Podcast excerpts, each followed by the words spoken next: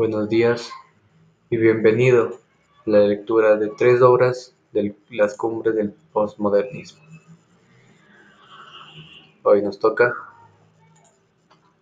Gonzalo Escudero.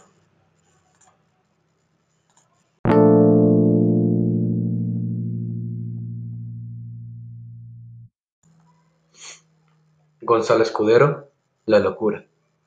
De toda primavera es la florida hermana, que viene con el ritmo de las muy buenas cosas, a tocar nuestra puerta con sencillez aldeana, y a decirnos del salmo de las últimas rosas, o a contarnos consejas en el que alguna lejana tierra se sucedieron, felices y sontosas, y a reír con la risa y a evocar con la sana, mueca y sentir el éxtasis de las manos temblorosas. Locura y primavera, almas buenas y locas, el oro de los rizos y el rubí de las bocas. La una siembra los granos, la otra cosecha mieses. Optimismo potente, o matesco y fuerte, la flor de la vida se ríe de la muerte, dejando entre paréntesis las yertas languideces. Fruto agreste de vida que en una plenitud florida nos anuncia del triunfo de la rara, ensoñación que vive con la eterna inquietud del quince amoroso en el rubio Carrara.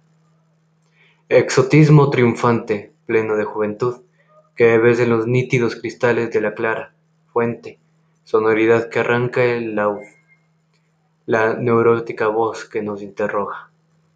Forma tan curvilínea que en olímpicos frisos triunfaste con el oro suntuoso en tus ruizos o dijiste al viejo ritmo el talle de una plástica.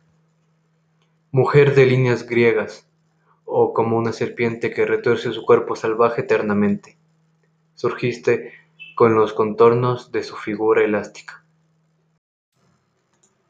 El sentir, sonorizad, eterna en la inquietud ambigua, nos da lo inexplicable de una emoción profana, y que, muy levemente, con la paz se amortigua, como en una siringa una música hermana.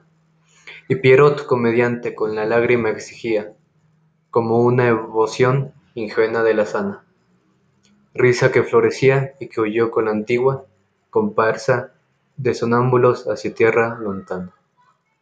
Sentir intensa sombra de cuerpos y de vidas, y la divina sangre de todas las heridas, que fluye eternamente como una Eucaristía, y cae sobre la ánfora de la sonora voz, mientras la buena vieja ha cegado con su voz rosas en el rosal de la melancolía. Más roja.